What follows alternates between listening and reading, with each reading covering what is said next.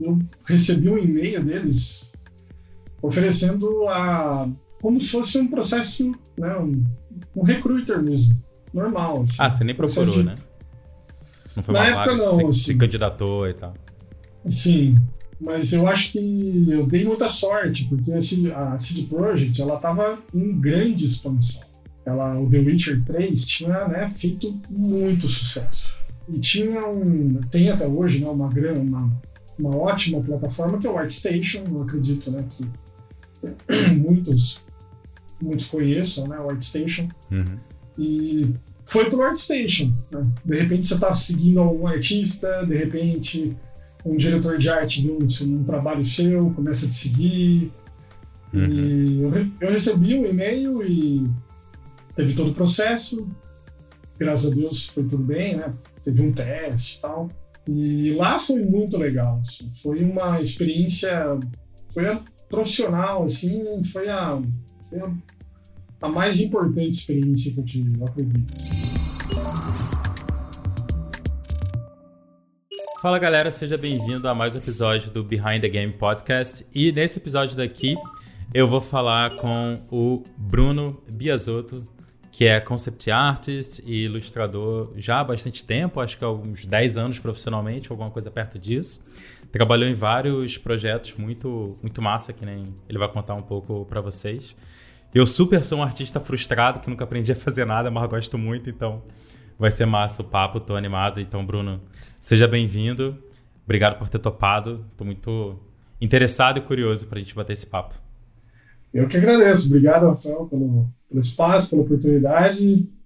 E vamos trocar uma ideia. Bora. Massa. Cara, é, acho que a gente podia começar pelo começo, assim, tipo, que nem eu tava falando antes com você. Uma das coisas que eu mais acho interessante da indústria de games no geral é que não existe linha, não existe um caminho reto, né? Então cada um tem um histórico completamente diferente é, e uma, uma trajetória de carreira assim distinta, né? Então seria massa se você pudesse contar um pouquinho como que foi esse começo de se interessar por ilustração, por arte, é, e de onde que você é, qual que é a sua formação, como que foi o começo né, nessa, nessa carreira? Ah, eu acho que todo mundo que se interessa por desenho, né? Acho que a maioria desde, desde criança, né? Desde criança eu desenho e eu tive contato com, com histórias em quadrinhos, né? Tinha um tio que colecionava algumas, tinha algumas coleções, assim, por algum motivo, né? Se tem alguma afeição por aquilo e começa a desenhar, começa a reproduzir.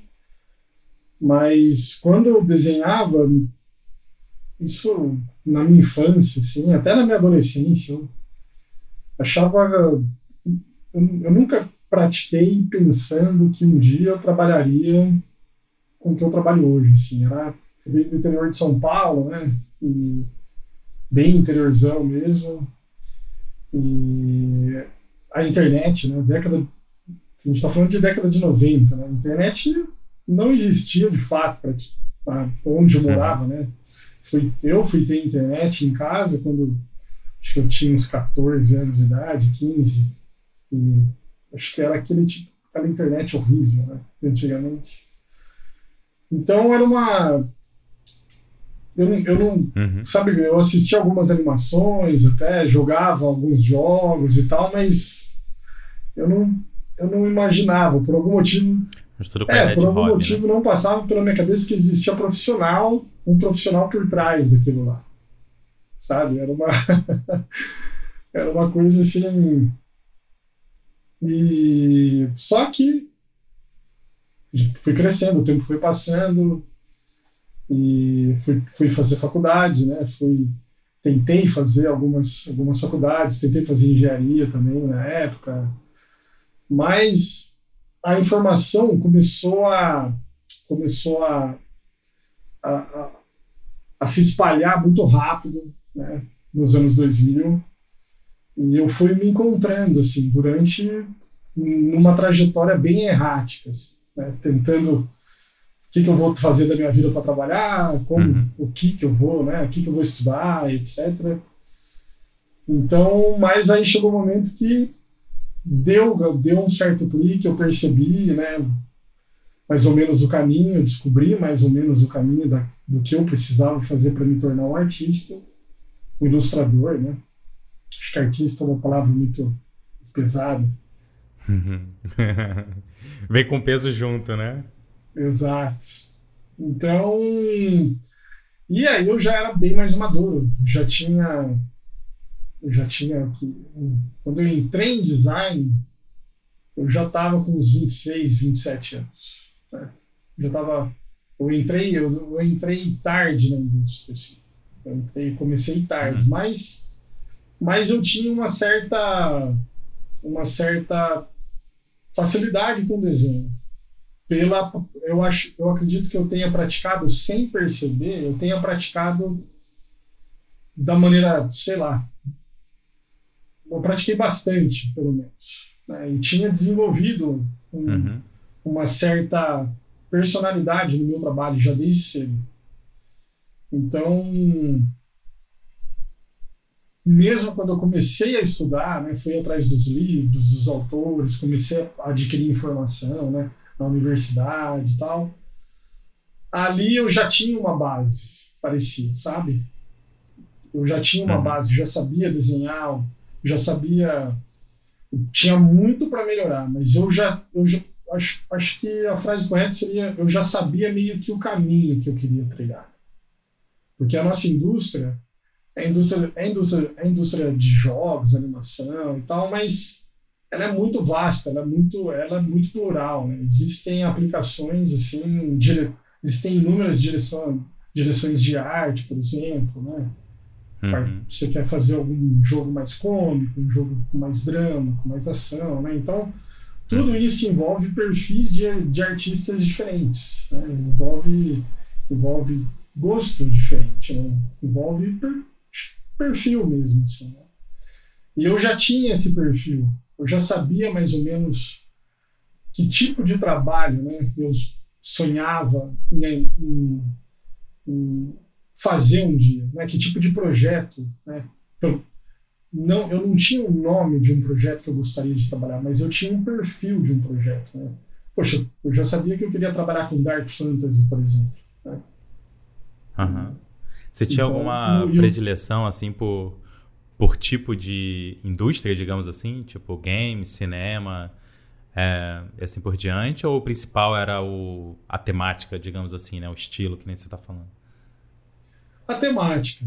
A temática, sim. A temática, com certeza. E acho que, acho, acho que é a temática mesmo. A temática é. Massa. A temática e essa direção, né? Essa direção mais. que envolvia as obras que eu acabei consumindo quando criança. Né? No final, eu estou tentando fazer aquilo que eu vi, né? Aquilo que eu vi. Atrás. Alguma né? coisa. Uhum. É, alguma coisa eu vislumbrei ali, alguma coisa eu enxerguei e eu consumia muito. É, eu consumia Marvel e tal, mas eu tinha. O impacto do Conan para mim foi muito grande quando eu era criança. Assim. Então. E a partir daquilo acabou, de certa forma, me, me guiando, né? O tipo de artista, né? o tipo de traço, o tipo de, de entretenimento que eu ia consumir. Então, se, se fosse um jogo ou se fosse se, se for um filme, então, no final, da, no final do dia, acho que tanto faz. Assim. Uhum. Massa. E, cara, você, você trabalhou em diversos projetos, né? No, nos últimos 8, 10 anos, assim. Qual foi o, o primeiro que...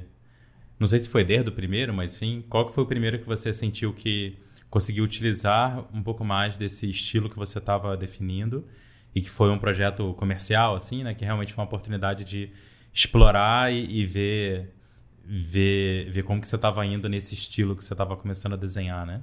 Estava começando a definir, né? Qual que foi o primeiro, você lembra? Lembro, eu comecei...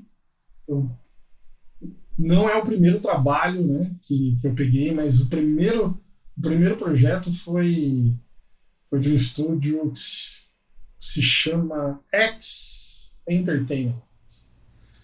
E okay. eles tinham eles tinham um jogo, um card game chamado. Eu não vou lembrar agora, alguma coisa of Fate, Shadows of Fate, alguma coisa assim. E eu lembro que eu estava saindo de um estúdio, aqui em Campinas mesmo, é, por algum motivo, né, é, acabou todo mundo saindo assim, e eu ia começar a minha carreira de freelancer.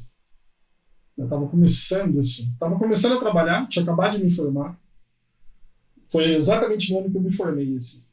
E eu já conhecia, eu já tinha alguns amigos na indústria, assim, que estavam iniciando também né, na indústria. Nós tínhamos o nosso grupo de Facebook, etc., na época.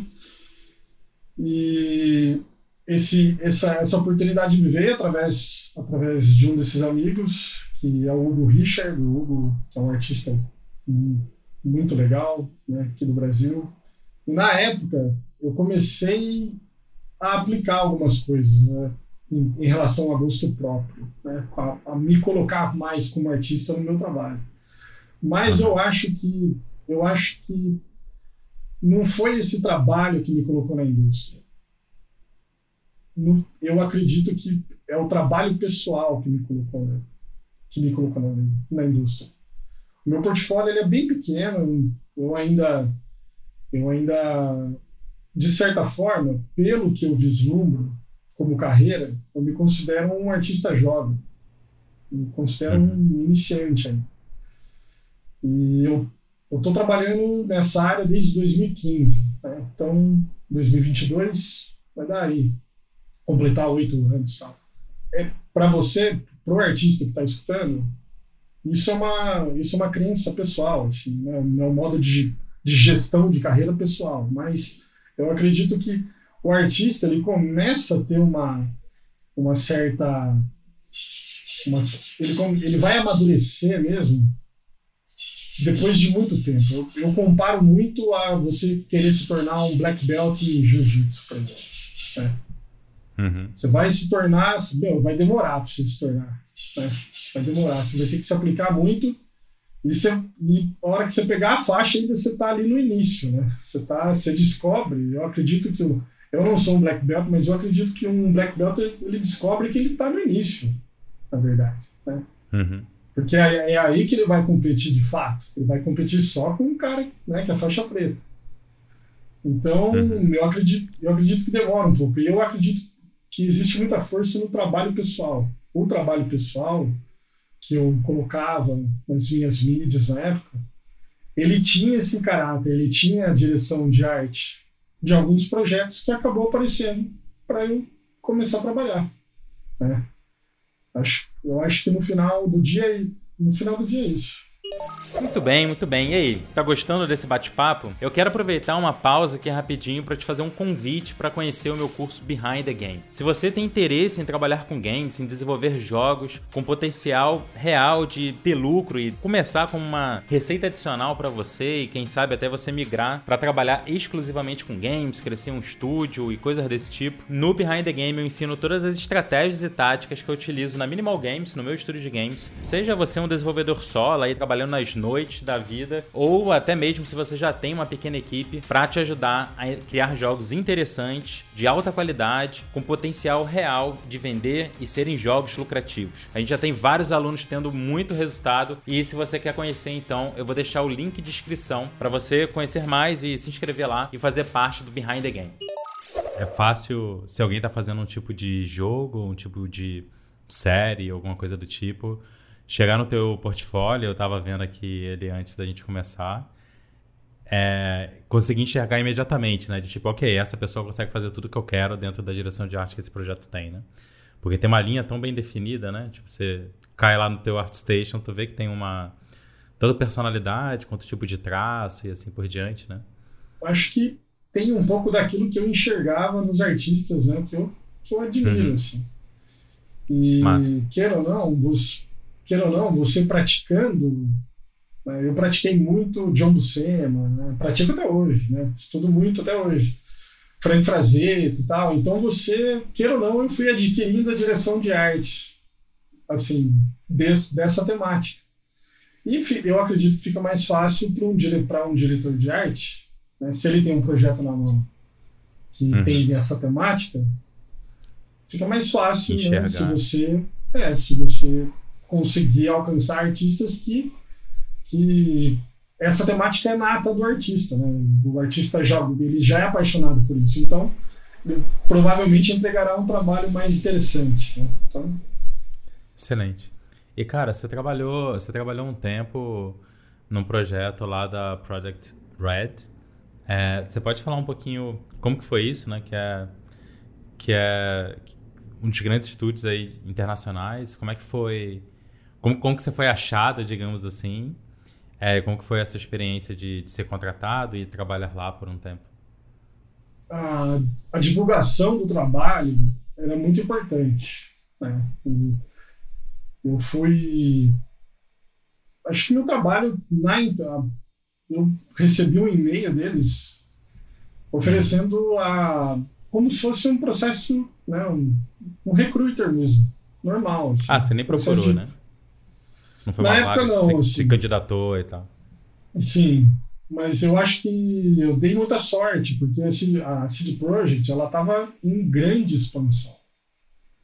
Ela, o The Witcher 3 tinha né, feito muito sucesso. E alavancou muito o estúdio. Deixou o estúdio Isso numa foi situação... tipo 2016, por aí, né? É, por aí. 2016.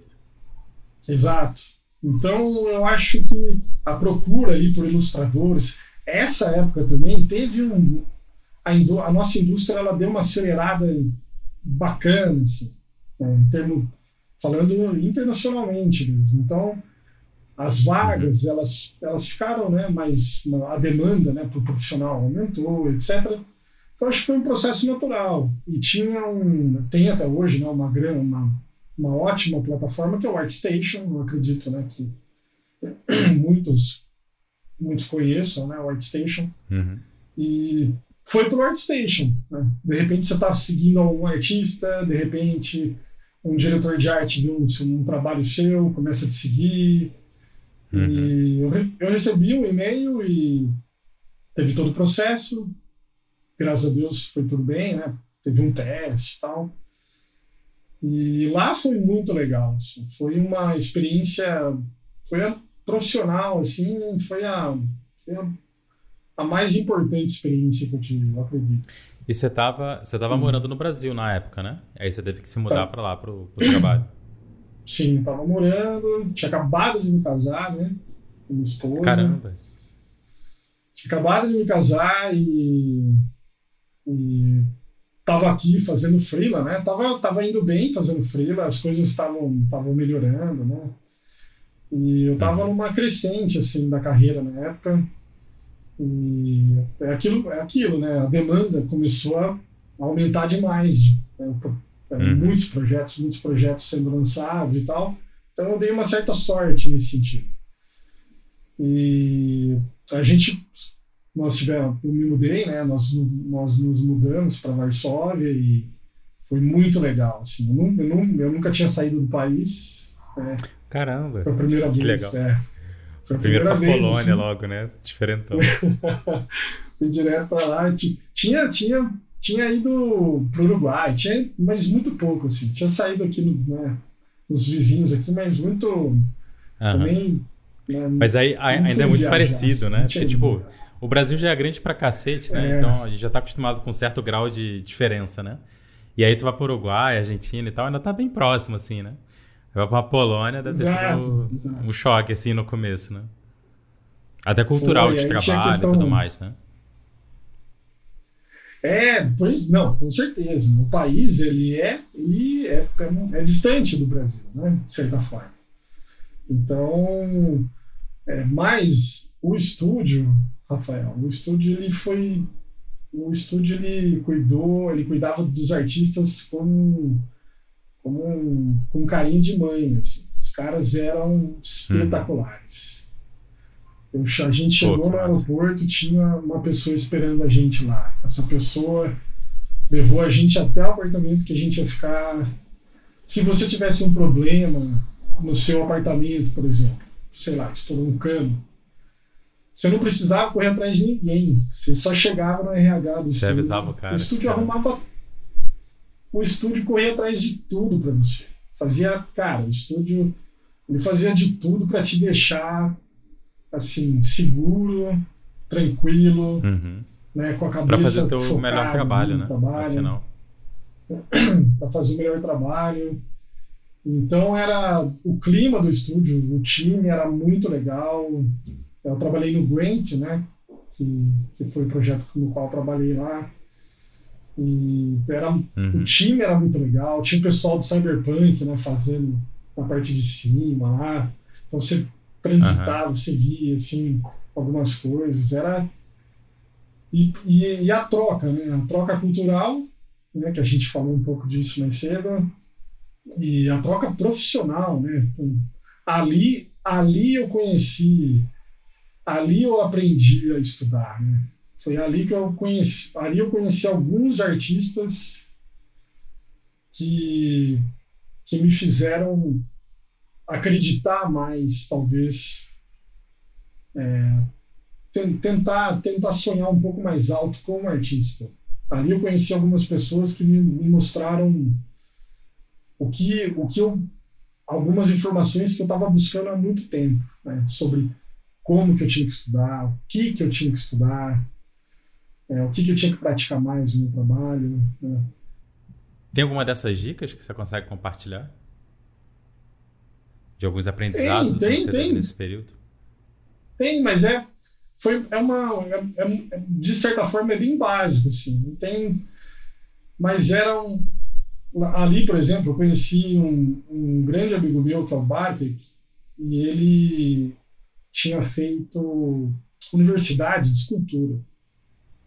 Né? Hum, Ele ficou Ah. cinco anos esculpindo na universidade, não sei qual o nome, mas em alguma universidade de Uhum. Varsóvia, na Federal de Uhum. Varsóvia. E ali, por exemplo, esse, esse cara, ele me mostrou mais ou menos o que ele estudou, assim, o que, que ele estudava, que tipo de livro que ele estava estudando, né, para se tornar um escultor. Né? Cinco anos é um tempo considerável. Né?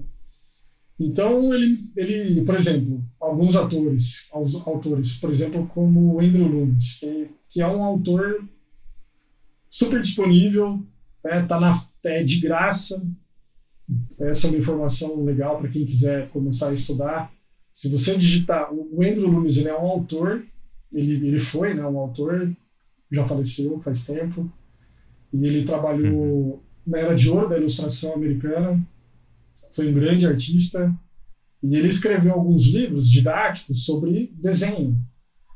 E ele, e ele trouxe, por exemplo, muita coisa da, da, do que era exigido na indústria publicitária da época, né, na qual ele trabalhou. Ele trouxe, ele fez um compilado didático e isso está de graça na internet. Se você digitar Andrew Loomis no Google, você vai achar, todo mundo vai, vai encontrar os PDFs aí, né? Não vai precisar, já é em domínio público, né? É domínio público os livros dele e tal. Então, é, e ali eu comecei a, a, ler mais, né? Eu comecei a ler mais esses livros. Eu comecei a, a tentar procurar algumas entrevistas de alguns artistas. Né? Eu comecei a aprender a estudar, a tentar a tentar descobrir como esses artistas desenvolveram o próprio trabalho, né? que tipo de prática, que às vezes não é a prática, mas é o mindset, né? o que tem por trás Uhum. aí do, do pensamento, né?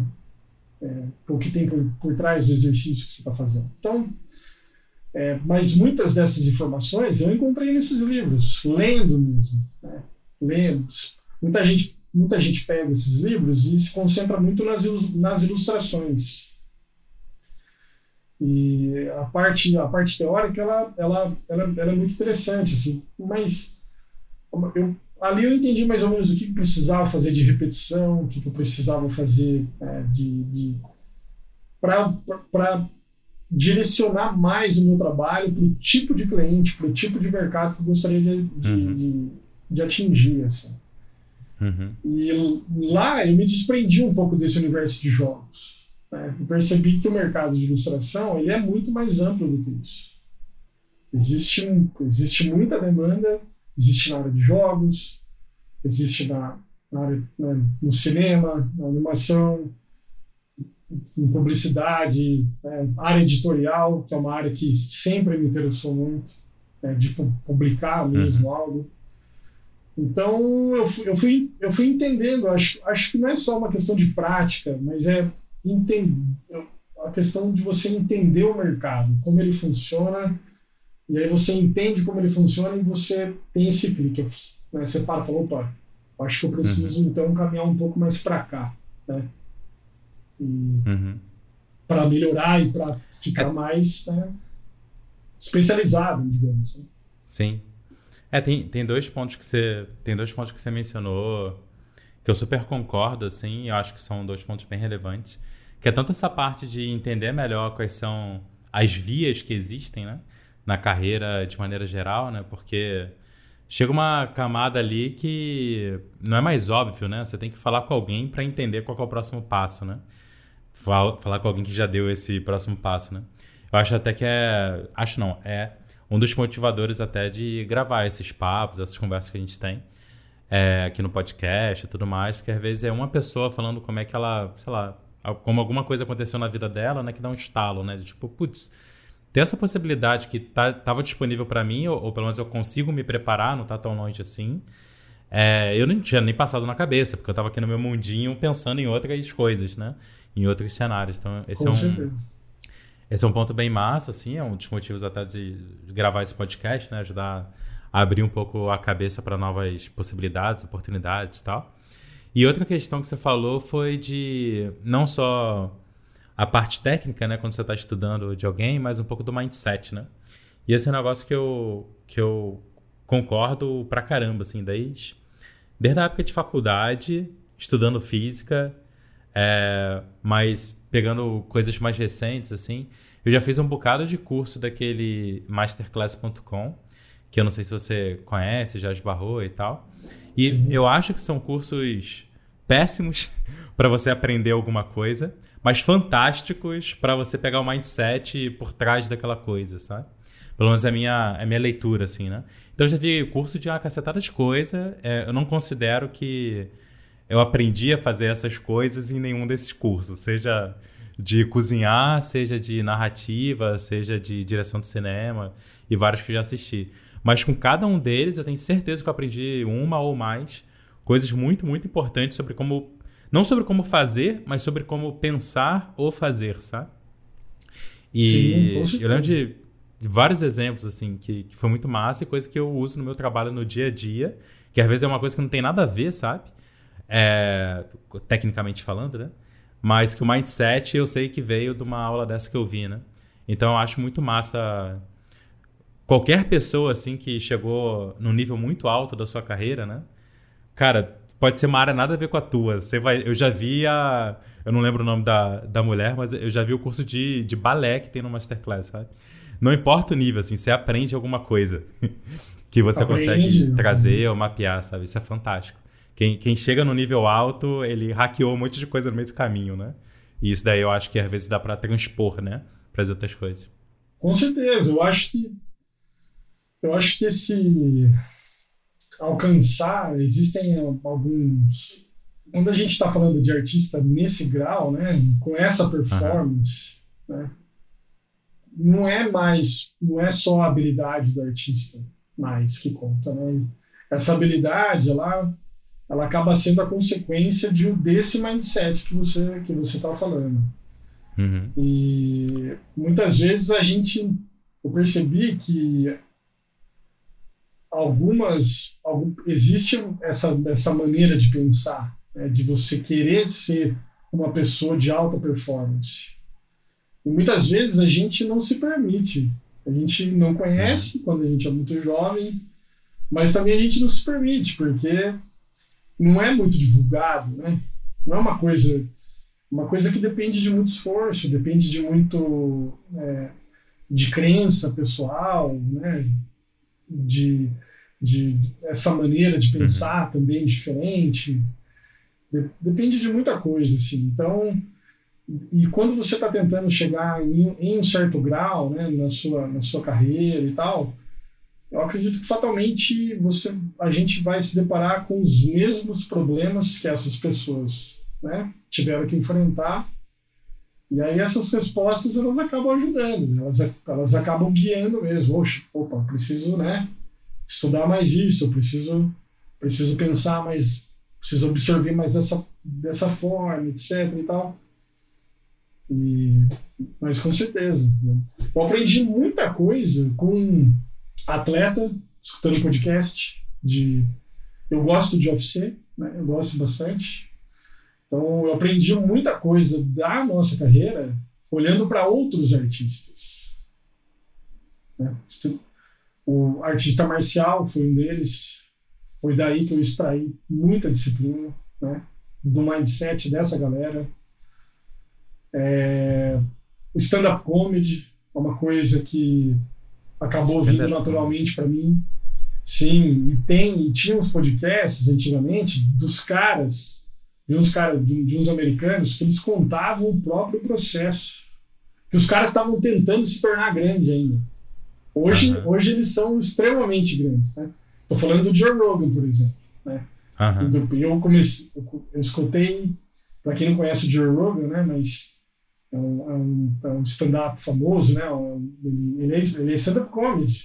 Né? O Joe Rogan ele fala, ele trabalha no UFC e tal, mas ele é stand-up comedy.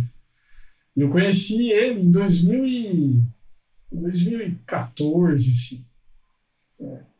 E ele estava muito no início do podcast dele. Extremamente. É, uhum. É, é muito interessante de assistir os podcasts iniciais. E, e ele, a galera que estava junto com ele, eles estavam. O Joe Rogan já era um cara conhecido, porque ele tinha trabalhado na televisão, mas ele não era internacionalmente conhecido como ele é hoje. E tinha uma galera trabalhando com ele que não era, meu, não era conhecido nada, assim, era conhecido ali na, naquela, naquele bairro ali na Califórnia, né? Entre eles, ali, era, era um nicho muito pequeno, né? Era uma coisa, era uma coisa bem menor, assim. Mas e eles indo no podcast, eles, fa eles falavam muito do processo deles, de criação, de produção de texto. Né? E, então eu absorvi muita coisa dessa galera, da galera de, de artista marcial, né? de, absorvi de. Eu, na verdade, eu, eu, eu, eu gosto de artista, mas eu, eu, eu, eu, não, eu não me vejo muito com a. Com a eu não, eu não me vejo muito como um artista que, que, que foi vendido para mim. Assim, né? Que o artista é mais intelectual, o artista é mais assim, mais assado. Ele, ele é, ele pode ser tudo isso. Né? Mas, mas eu olho, quando eu olhava ali para um lutador de jiu-jitsu, eu, eu, eu vejo arte nisso. Né? Eu vejo muita arte no Rickson Grace, por exemplo. Né? Vejo no, no Anderson Silva. Né? o que ele fez ali na época no UFC. Aquilo lá é, é sensacional, né? E depende muito de, de treino, depende muito de, de talento, que um baita, super talento. Tá falando do, Anderson Silva, né? E depende muito da disciplina, né? O cara tá lá em alta performance. O cara tá ali. Então, deu uma digressão, deu uma devagada boa. Não, mas esse eu, eu acho esse tópico fantástico, assim. É uma coisa que, que eu observo como consumidor apenas, né? É que a gente estava falando aí um pouco tanto da parte técnica, mas também dessa parte de, do mindset do artista, digamos assim. Eu acho que junto com isso, talvez a gente possa incluir algo como a visão de mundo dele, né? Que eu acho que influencia a arte que ele faz, né? Como que ele percebe, enxerga as coisas, as, enfim, as opiniões ou a leitura que ele tem do, da vida no geral. E às vezes eu esbarro com alguns artistas, alguns, sei lá, famosos, outros nem tanto, é, e não vou me atrever a, a, citar nomes, mas que a impressão que eu tenho é que, cara, essa pessoa tem um nível técnico muito, muito abaixo de quem é considerado na nata, né, de artista. Só que a quantidade de personalidade que tem aqui, né, e a visão que ele tem e consegue colocar na arte, né? Faz ser uma coisa digna de atenção, né? Digamos assim. Então, tem muitas vezes eu acho que existe até a crítica, né? Do pessoal falar, ah, mas aquela arte lá eu também faço, né? Só que, cara, a primeira pessoa que fez aquele tipo de arte foi esse cara. então, assim, tem, tem alguma Exato. coisa aí, né? Tipo, tem alguma coisa que ele trouxe Exato. de personalidade, de leitura, de, de combinar É, sei lá, um, um, cara que eu gosto. É, acho que o livro não tá aqui, não. Eu não, sei, eu não sei exatamente como é que se pronuncia, mas talvez Pierre Mondrian.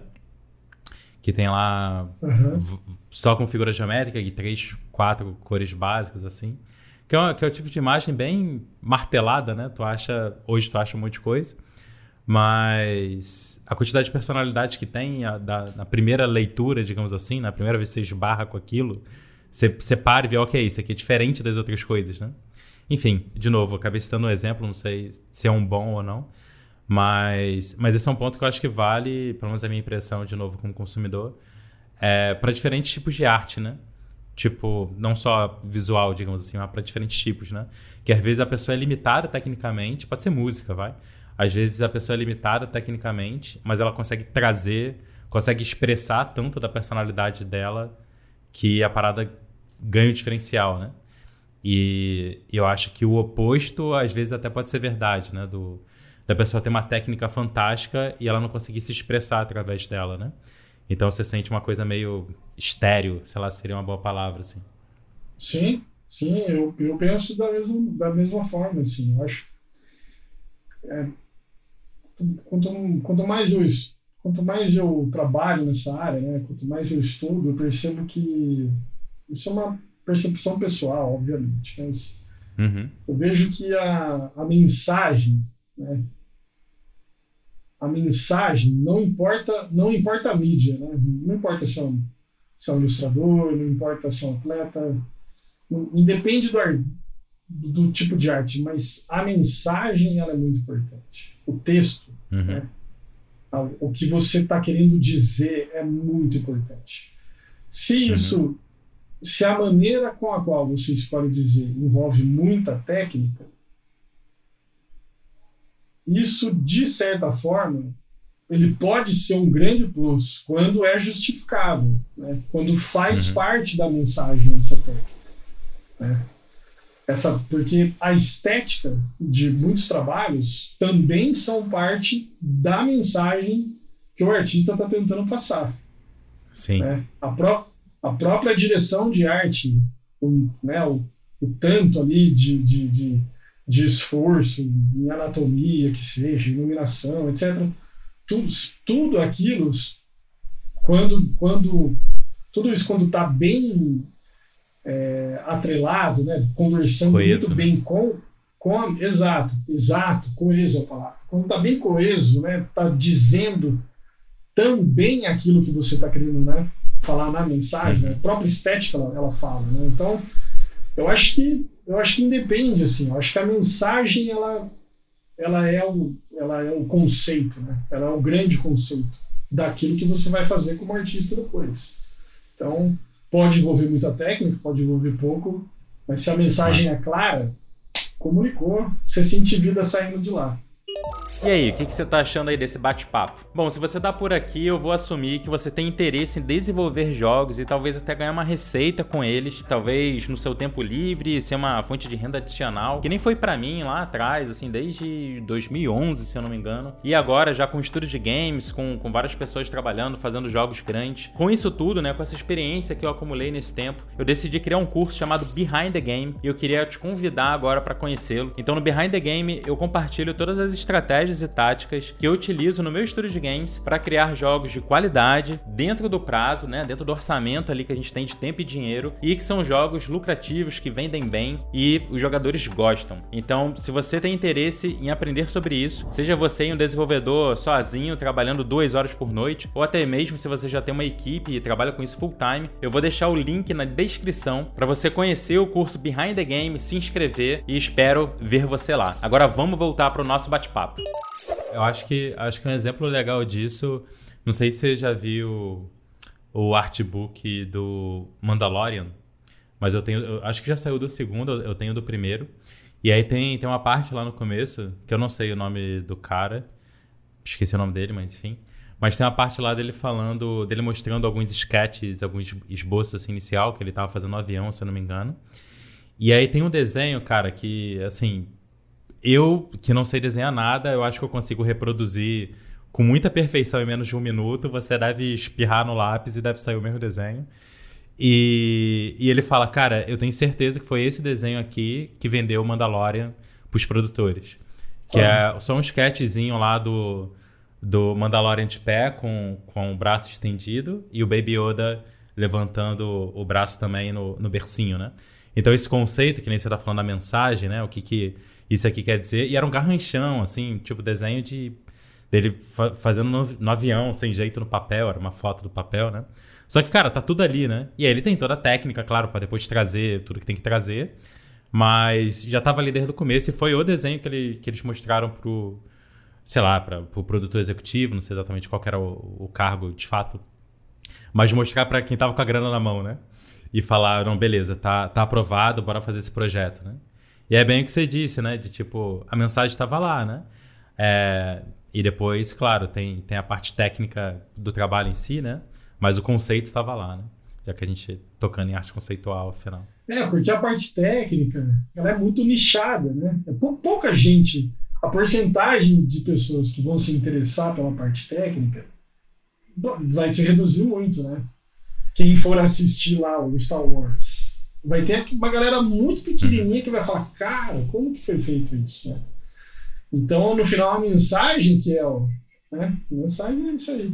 O que eu acho fantástico do Mandalorian é que no final aparece exatamente os concept arts do, do, da, usados naquele episódio. Cara, isso tinha que, tinha que ser obrigatório, tinha que ser lei para toda a série ter isso, que eu acho fantástico.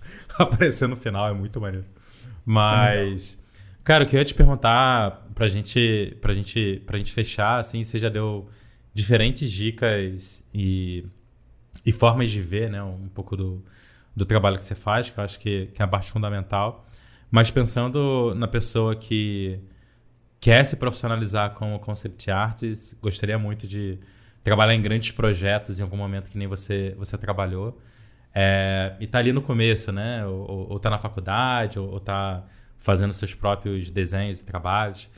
Qual, quais dicas assim você pode dar para uma pessoa dessa é, para os próximos anos? Assim, o que, que você acha que se você tivesse com a experiência que você tem hoje, né? Se você fosse falar lá com com o Bruno de 2013, 14, o que, que você falaria de tipo, cara, preste atenção nisso, nisso, nisso, que é o que vai definir você conseguir evoluir ou não, assim.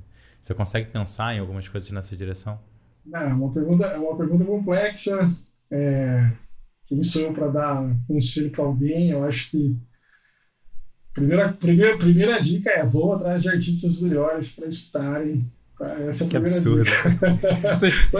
é verdade. Se você que está assistindo ainda não é. viu o ArtStation desse cara, você vai lá e vê, aí tu volta para tu ver o absurdo Obrigado que isso aqui foi. Mas, mas falando sério, é... não, não, cara, mas vou... é... manda. Não, pode, pode falar, pode falar, pode falar. Não, só ia dizer que, que eu acho que. Eu sei que é opinião pessoal, assim, que você vai falar. E é isso mesmo, assim, eu acho que é essa parte mais importante, né?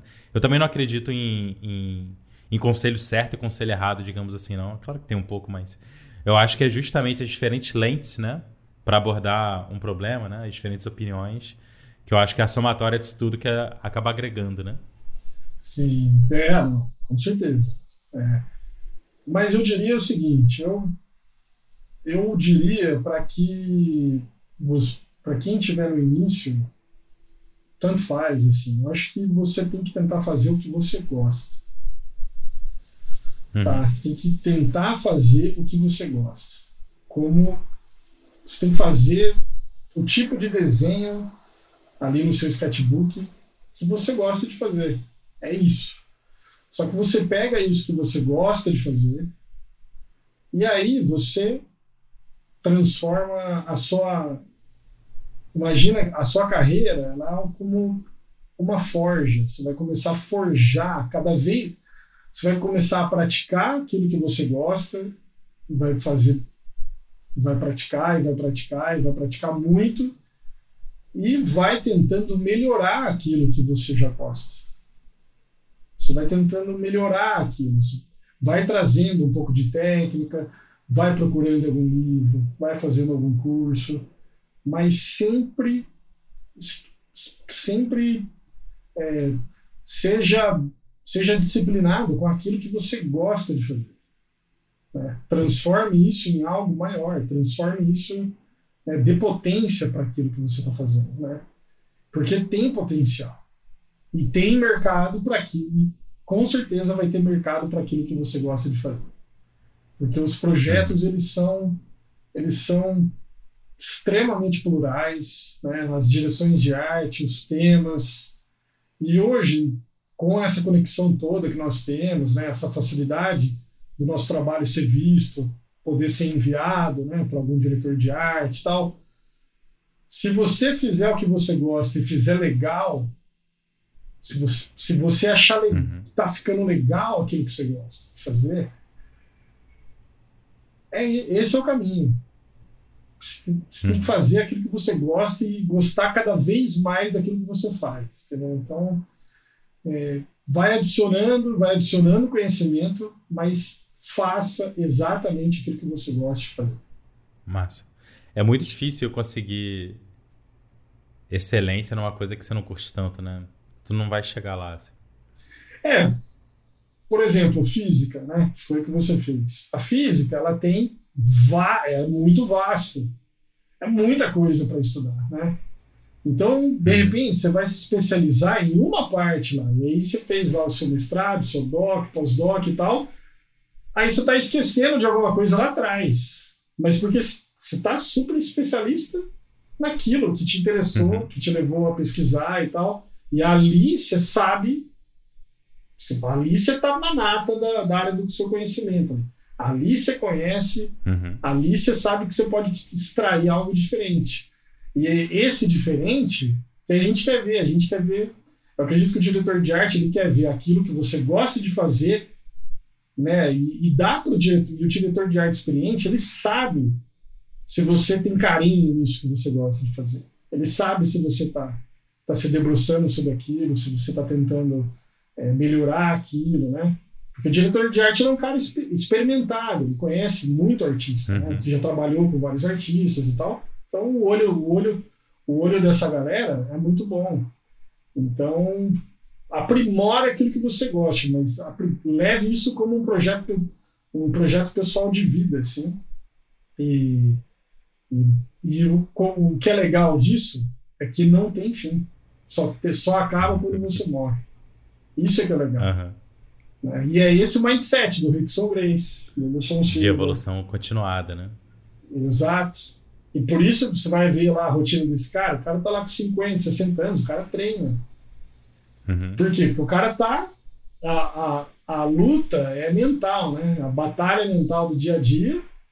E ele se sente bem, o cara, porque ele faz o que ele gosta. Ele faz o que ele de fato ama fazer. Ele se apegou àquilo lá.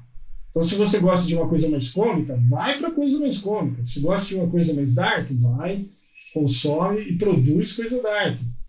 Gosta de mangá?